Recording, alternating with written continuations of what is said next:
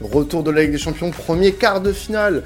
Et ouais, on est déjà au quart de finale, un mois d'avril qui va être très chargé pour temps additionnel, avec cette Ligue des Champions, avec les, grosses affiches des championnats européens. Mais là, on se tourne vers la plus grosse compétition club et un match, un remake de la demi-finale de la saison passée entre Chelsea et le Real Madrid. Match aller à Stamford Bridge. On va passer en long, en large et en travers euh, cet avant-match pour euh, bah, voilà, avoir un petit aperçu de ce qui va se passer mercredi soir du côté, du côté de Londres.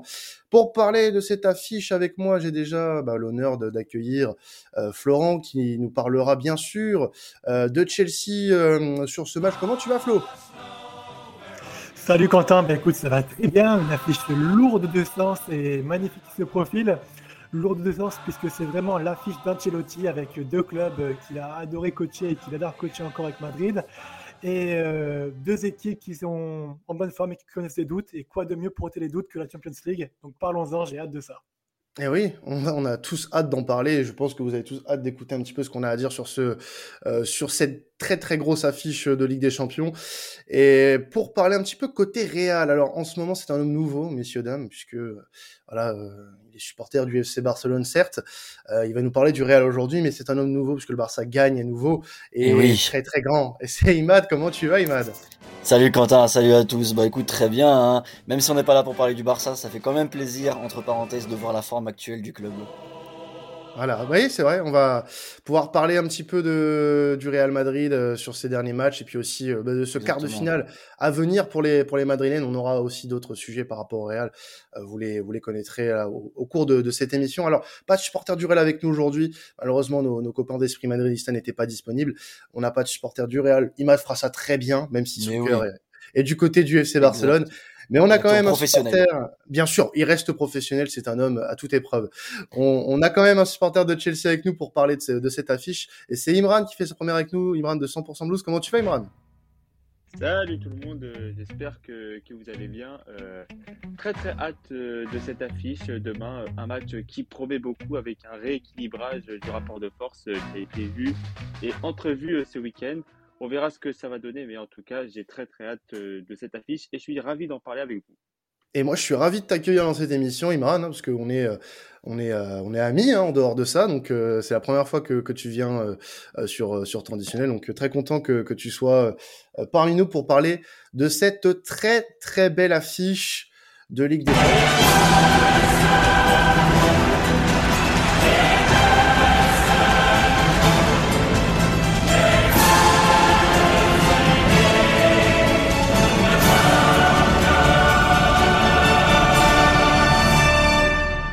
Oui, voilà, cette douce musique qui retentit dans vos oreilles, elle fait, elle fait plaisir à tout fan de football.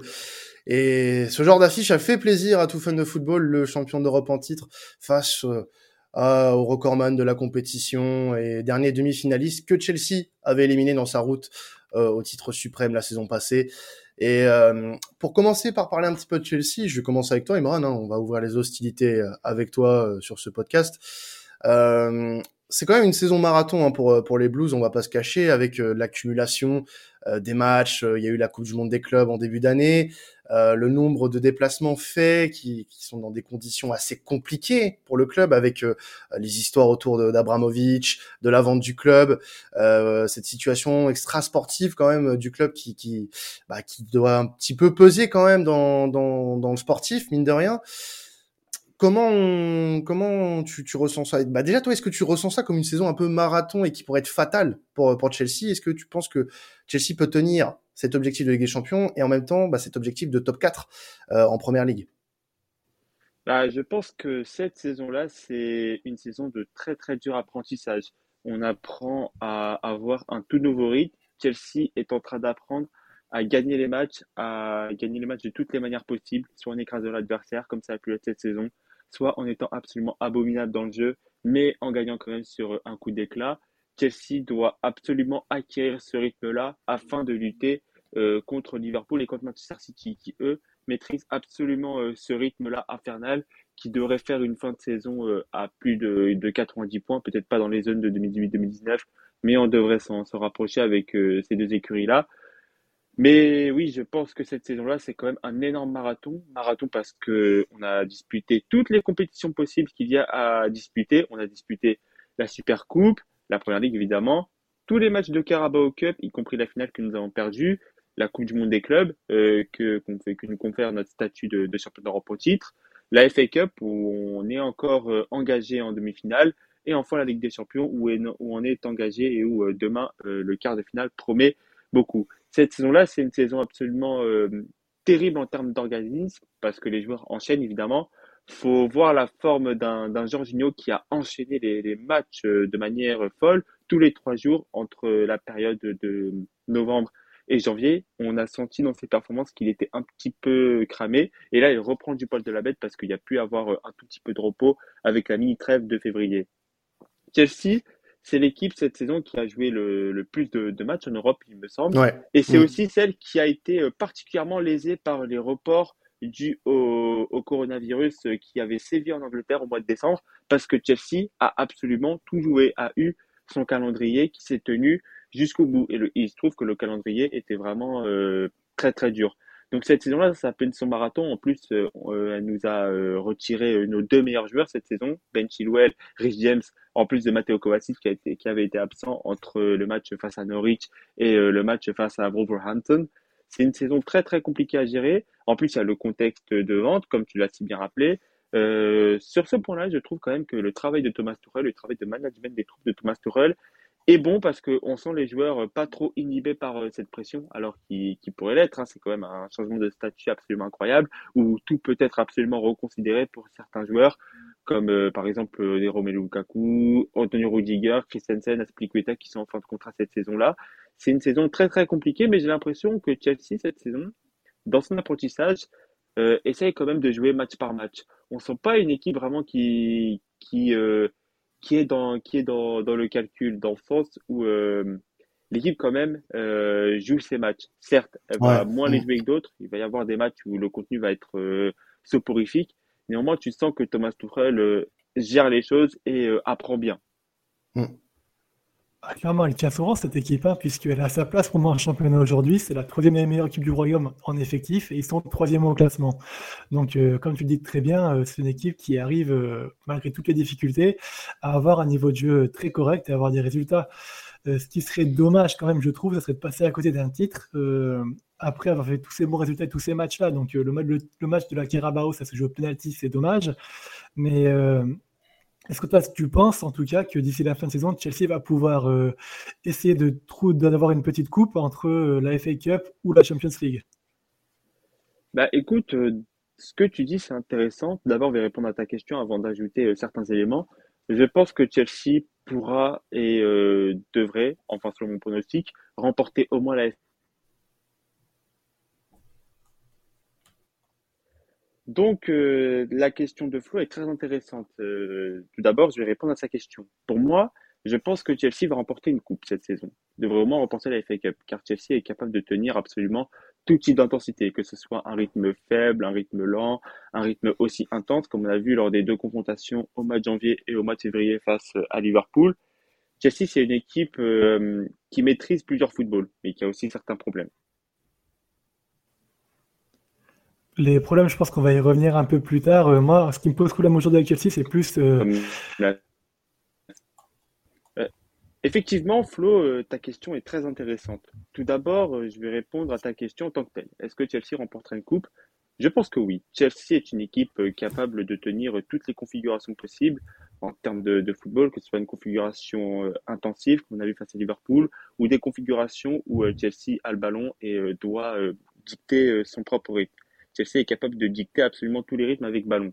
Et on le voit euh, par la présence euh, de profils quand même euh, assez différents milieu de terrain. On a Jorginho, qui est le catalyseur, qui est le cerveau de l'équipe, mais aussi Kanté, Kovacic, quand, ils sont alignés ensemble.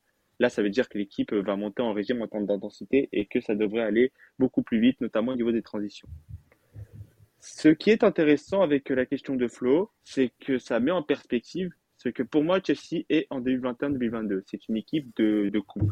Chelsea, c'est une équipe qui a une bonne défense, euh, qui est capable de tenir une séance de tir au but euh, avec la présence de Kepa Arrizabalaga, mais aussi qui est capable de tenir euh, un score, qui est capable de tenir un nul afin d'aller à ces tirs au but-là. par la présence de Dormanji et d'une défense aussi solide qui encaisse peu, même si ce samedi c'était un peu la force du trône en termes de porte ouverte. Je pense que le problème de Chelsea et le problème qui fait que Chelsea est une équipe de coupe, mais pas encore une équipe de championnat, c'est que c'est une équipe qui n'est pas assez létale, Chelsea. On l'a vu encore face à Brentford. Malgré le match catastrophique que, l'on peut pointer, il y a eu des occasions, mais vraiment des grosses occasions, notamment une à 2-1 que Kai Havertz rate malencontreusement en faisant euh, un petit, euh, en, mettant le, en faisant une espèce de petit plat du pied à ras de terre euh, où le ballon part à côté. Chelsea, là, c'est une équipe qui n'arrive absolument pas à concrétiser toutes les occasions. Il lui faut au moins un volume d'occasion euh, qui est énorme pour concrétiser. C'est pour ça que Chelsea, ce n'est pas encore une équipe de championnat, mais une équipe de coupe, et que cette saison, elle pourra remporter une coupe. Le championnat, il aurait fallu euh, être beaucoup plus létal, et malheureusement, on l'a vu face à Wolverhampton. On a eu cette occasion-là qui nous aurait permis de gagner et d'endiguer cette série de matchs nuls. Ça n'a pas eu lieu. On a eu des occasions face à Everton au mois de décembre. Ça n'a pas eu lieu. Alors que les matchs de coupe, on est capable de mieux les tenir. Ou en tout cas, on est capable de dicter notre rythme. Donc je pense que Chelsea est une équipe de coupe. Donc euh, là, euh, on, parle d'équipe de coupe hein, pour euh, pour Chelsea, c'est c'est je pense un bon constat.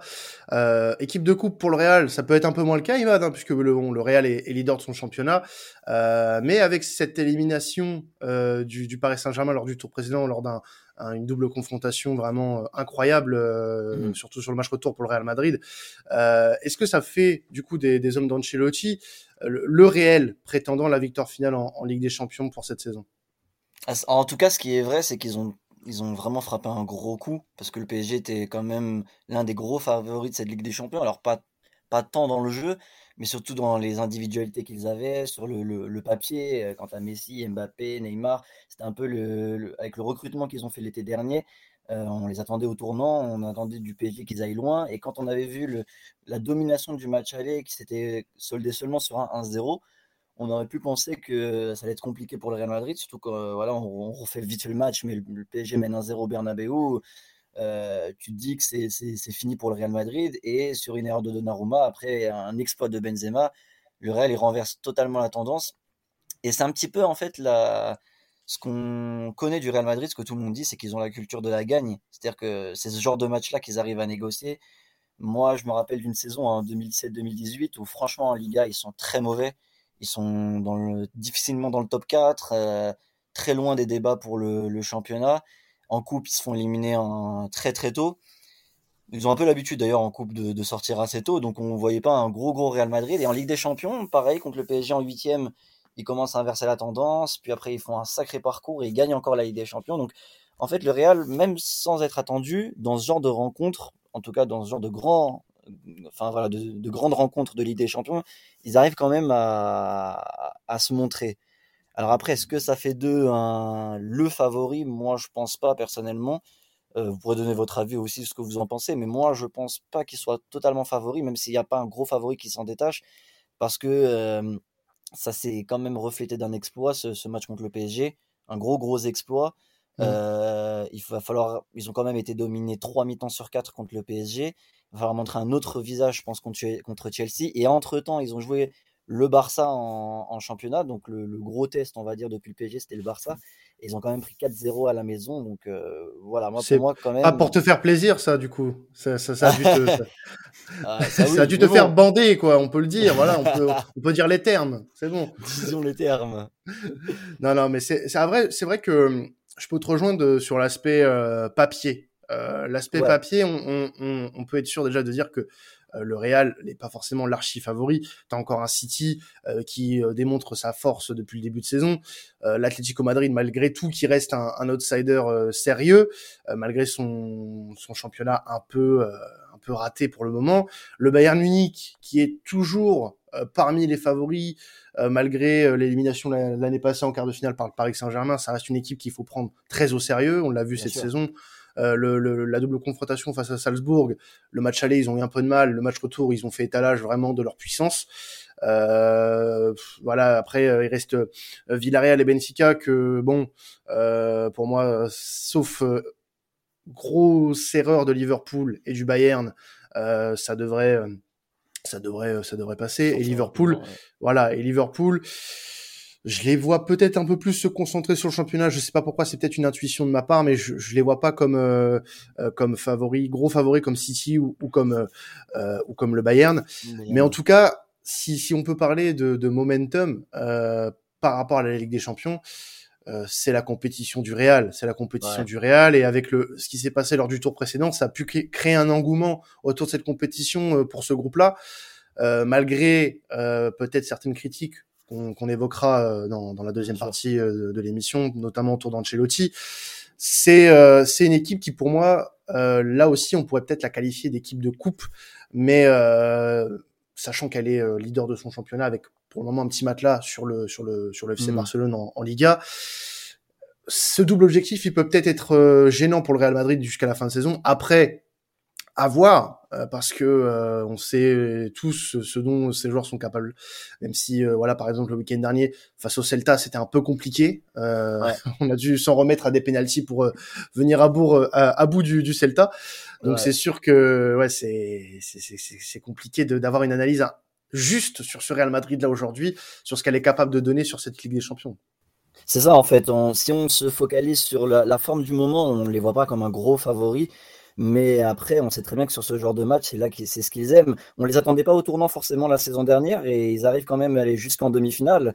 Euh, ils éliminent Liverpool, euh, donc euh, on ne voyait pas forcément en début de saison ce Real Madrid là déjà prêt.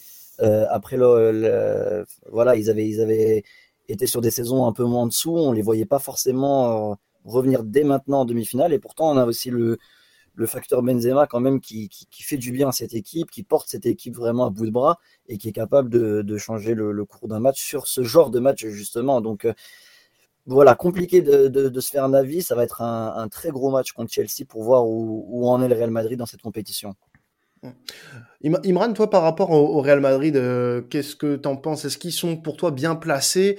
Euh, Est-ce qu'on peut les considérer comme un, gros favori pour la victoire finale de cette Ligue des Champions?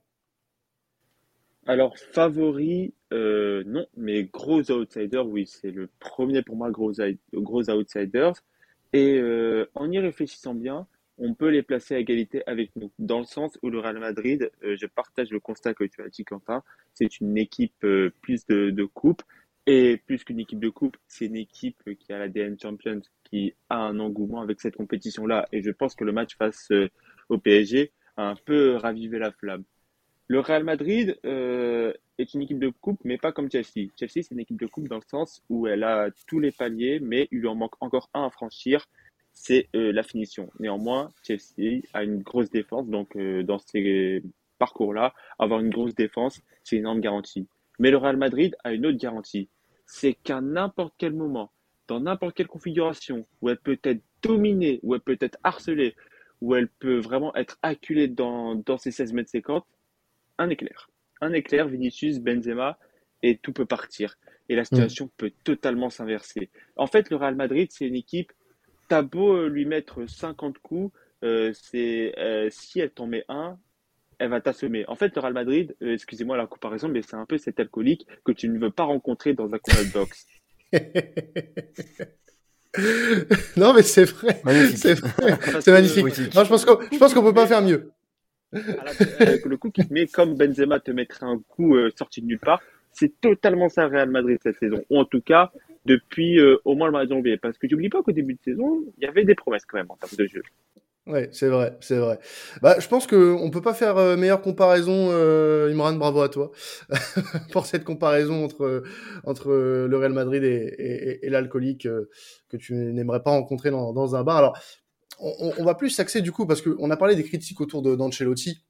Il y en a aussi euh, autour de Tourelle, hein, Florent. Euh, le dernier match de Chelsea, il y a beaucoup de critiques. Cette défaite 4-1 à Stamford Bridge face à Brentford, où il y a beaucoup de choses à dire, euh, très certainement, mais c'est pas que sur ce match-là. Il y a aussi beaucoup de ces choix qui sont critiquables récemment. quand on a voilà préparé cette émission, on s'est demandé est-ce qu'il saura dans ce genre de rendez-vous se remettre en question, euh, Flo? Selon toi, est-ce que oui ou non, euh, Tourelle va peut-être revoir certaines choses avant ce, choc face au Real?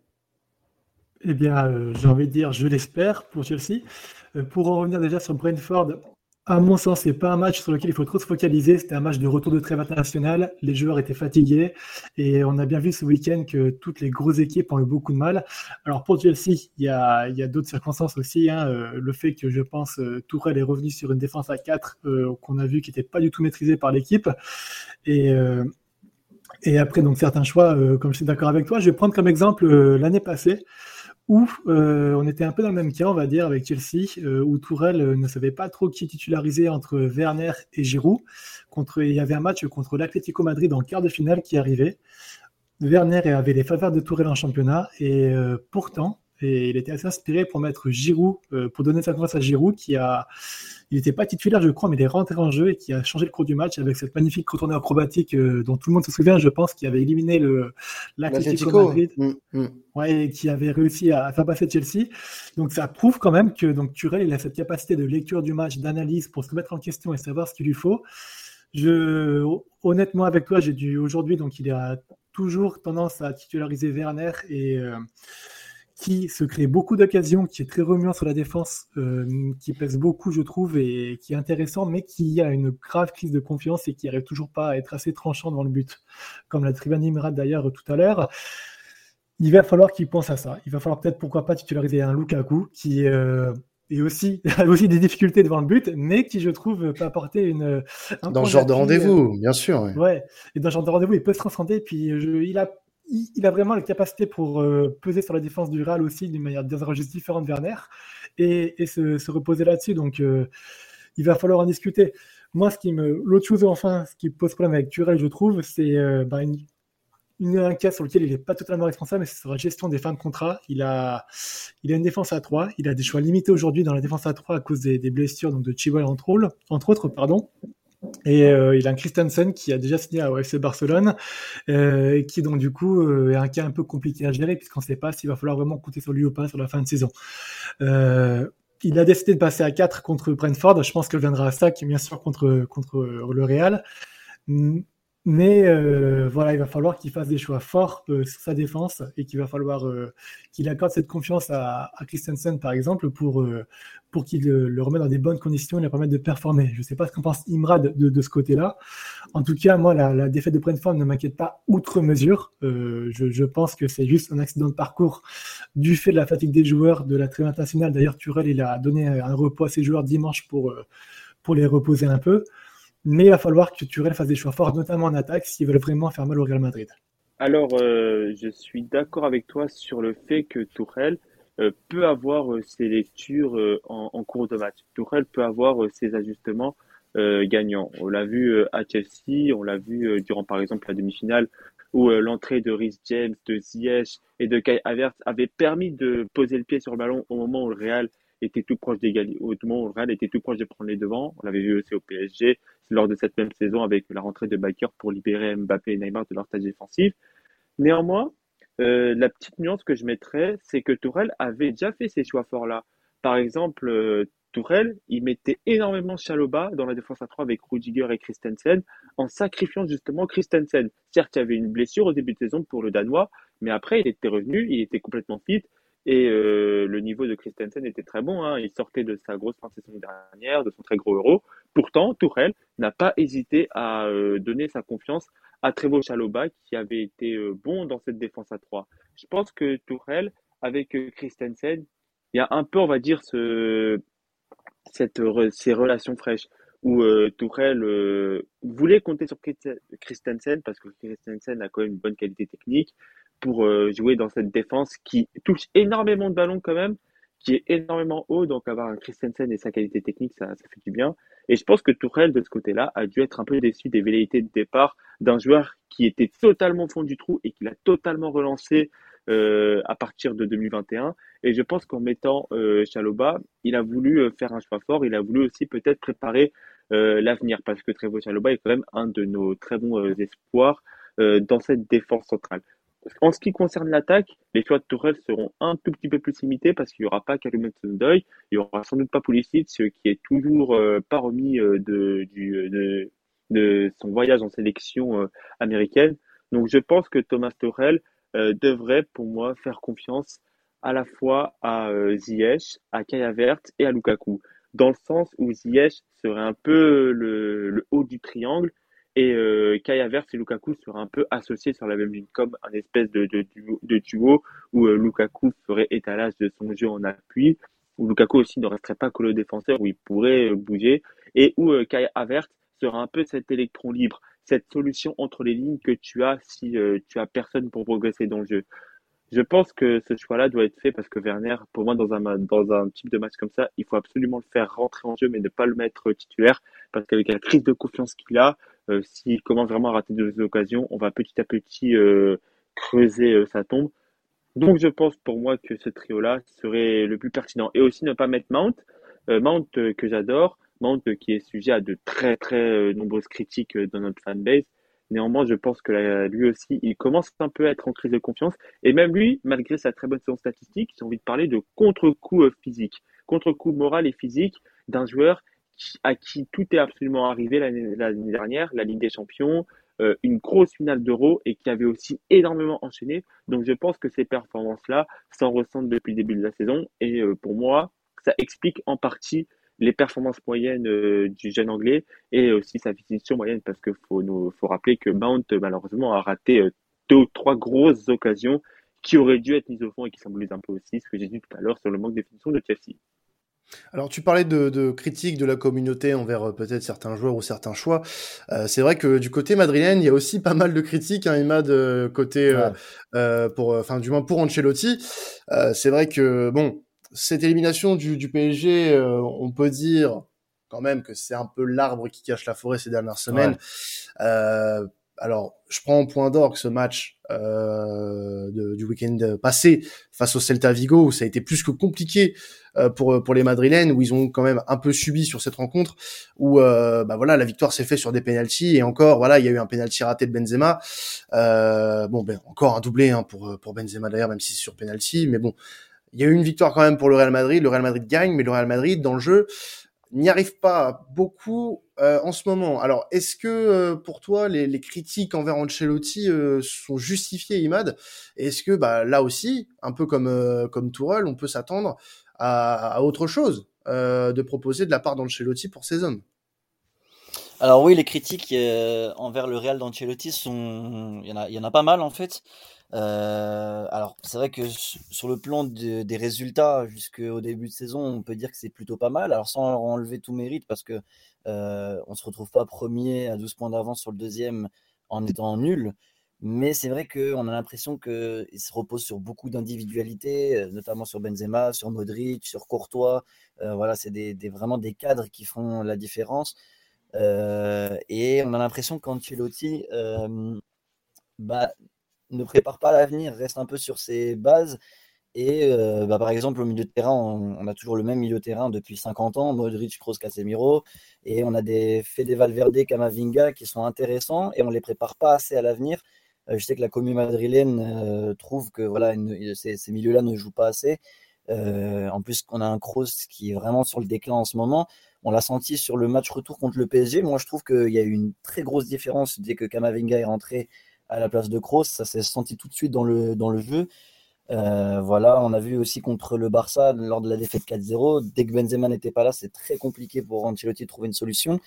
Euh, c'est ses choix tactiques aussi qui sont mis en cause parce que contre le Barça, il tente un 4-4-2 assez bizarre, sans vrai véritable neuf, alors qu'il a un Jovic sur le banc, il le fait pas jouer. Euh, bon, Bale, il est ce qu'il est, mais il lui donne pas non plus de, confiance dans ce genre de match. On aurait pu avoir peut-être un Bale numéro 9 ce jour-là. Euh, J'avais vu aussi une, une, stat assez intéressante, c'est qu'Eden Hazard, depuis qu'il est au Real Madrid, il n'a pas joué une minute d'un classico encore. Et même ça, c'est ce de... fou quand ça, même. C'est fou, c'est fou. Un joueur comme Eden Hazard, quand même, tu te dis, même en déclin, euh, dans un match où t'as pas Benzema, où t'as pas de, d'attaquant qui a l'habitude de jouer ce genre de match, tu le fais pas rentrer, c'est, enfin, bon, voilà, c'est, on, on, a l'impression qu'Ancelotti garde un peu ses têtes, qu'il qu a pas mal de joueurs en, en, qui il donne pas assez de confiance. Donc c'est ça surtout les, les, les, critiques qui lui sont reprochées. Et puis c'est voilà, ses approches tactiques. Hein. Le match aller contre le PSG, il n'y a pas besoin de revenir là-dessus. Euh, une approche assez défensive, alors qu'on s'attendait à des quand même un, duo Vinicius Benzema qui allait faire mal et on l'a pas trop vu au match aller. Euh, et puis le match contre le Barça avec euh, ce 4-4 de bizarre. Donc voilà, c'est un peu toute cette symphonie qui est reprochée à, à Carlo Ancelotti. Ouais, bah, c'est vrai qu'il y a des critiques qui vont devoir être euh, très vite éteintes puisque il y a plus euh, beaucoup de marge de manœuvre, du moins euh, sur cette Ligue des Champions. Il, faut de toute façon gagner pour euh, pour éviter de dire oui mais Ancelotti ça joue pas bien Ancelotti le, le Real d'Ancelotti c'est c'est pas ça rendez-nous Zidane alors il y en a que que je peux comprendre d'autres qui ne sont pas du tout de cet avis, euh, qui préfèrent voir Ancelotti que Zidane. Il y en a qui préfèrent ne pas voir les deux tout simplement, qui aimeraient voir autre chose. Franchement, tactiquement, sur le plan tactique, Zidane, euh, bravo pour tout ce qu'il a fait, hein, mais sur le plan tactique, je pense pas que Zidane ces derniers temps c'était forcément bien pour le Real mm. Madrid, parce que lui non plus, je trouve, n'a pas fait assez confiance à des jeunes qui ont explosé ailleurs. Euh, par exemple, Marcos Llorente qui a explosé à l'Atlético Madrid. Tu dis un gars comme ça au Real Madrid.